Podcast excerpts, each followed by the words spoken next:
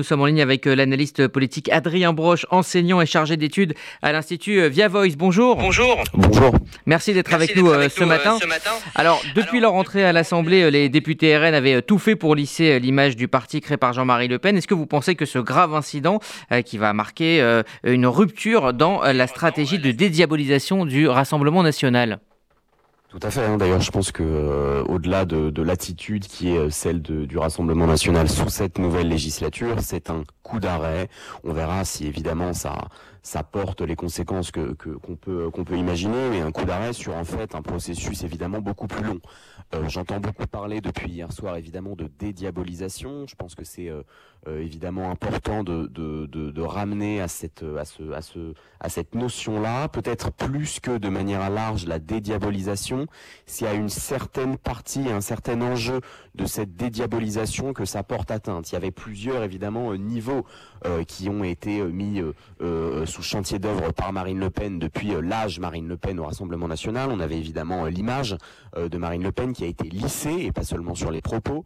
on a évidemment la question du fond, la proposition politique qui est celle du Rassemblement national, beaucoup plus portée depuis le début des années 2010 sur la question économique et sociale que sur la question identitaire. Et puis un troisième niveau, et je pense que c'est sur celui-ci qu'il y a un impact aujourd'hui, c'était la respectabilité, ce que les spécialistes de l'extrême droite, dont Jean-Yves Camus appelle depuis un certain moment la respectabilité, qui consistait justement pour le Front National à faire le ménage dans ses rangs, évidemment parmi euh, les racistes, évidemment parmi euh, euh, les, ceux, qui ont eu des incointances nazies, etc., qui continuent d'exister dans un certain nombre de groupuscules, mais voilà, que le Rassemblement national devait écarter de ses rangs. C'est un coup d'arrêt de ce point de vue-là, puisqu'on se rend compte, même si évidemment on peut, on pouvait encore s'en douter, qu'il y a encore parmi ces rangs et parmi pas n'importe lesquels, à l'Assemblée nationale, pas dans un obscur groupuscule d'extrême droite de région, des personnalités qui tiennent des propos nazis, pardon, pas nazis, racistes de ce, de ce point de vue-là. Alors, des débats sont très durs hein, et très violents à l'Assemblée nationale depuis l'arrivée en masse des députés des deux extrêmes, 89 du Rassemblement national, 75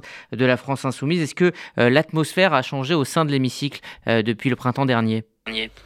Alors c'est euh, déjà je trouve un beau symbole de euh, l'état de ces débats, c'est-à-dire euh, un triste symbole sur d'abord évidemment le, bon côté en fait, hein, c'est-à-dire la, la le, côté vif de, cette assemblée parlementaire qui retrouve en, évidemment en puissance d'impact, mais aussi en, en, en vivacité des débats pour le meilleur et pour le pire. Et là je trouve qu'en l'occurrence on, est tombé dans quelque chose d'assez euh, euh, évidemment euh, grave, mais qui dit beaucoup aussi du niveau des débats et, de l'endroit où on souhaite se placer, le niveau où on souhaite se placer.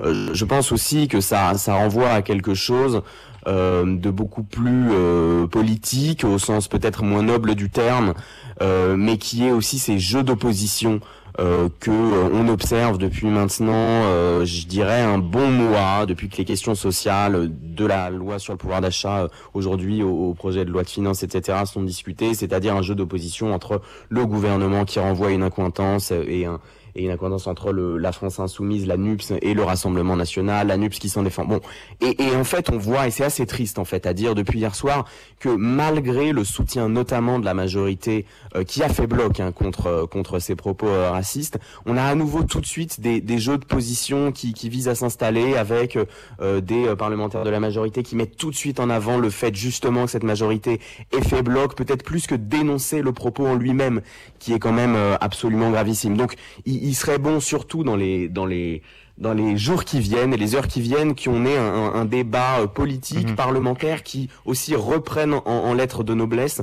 autour précisément de la question de, ces propos profondément graves et anti-humanistes, et peut-être moins de ces, euh, de ces jeux politiques-là.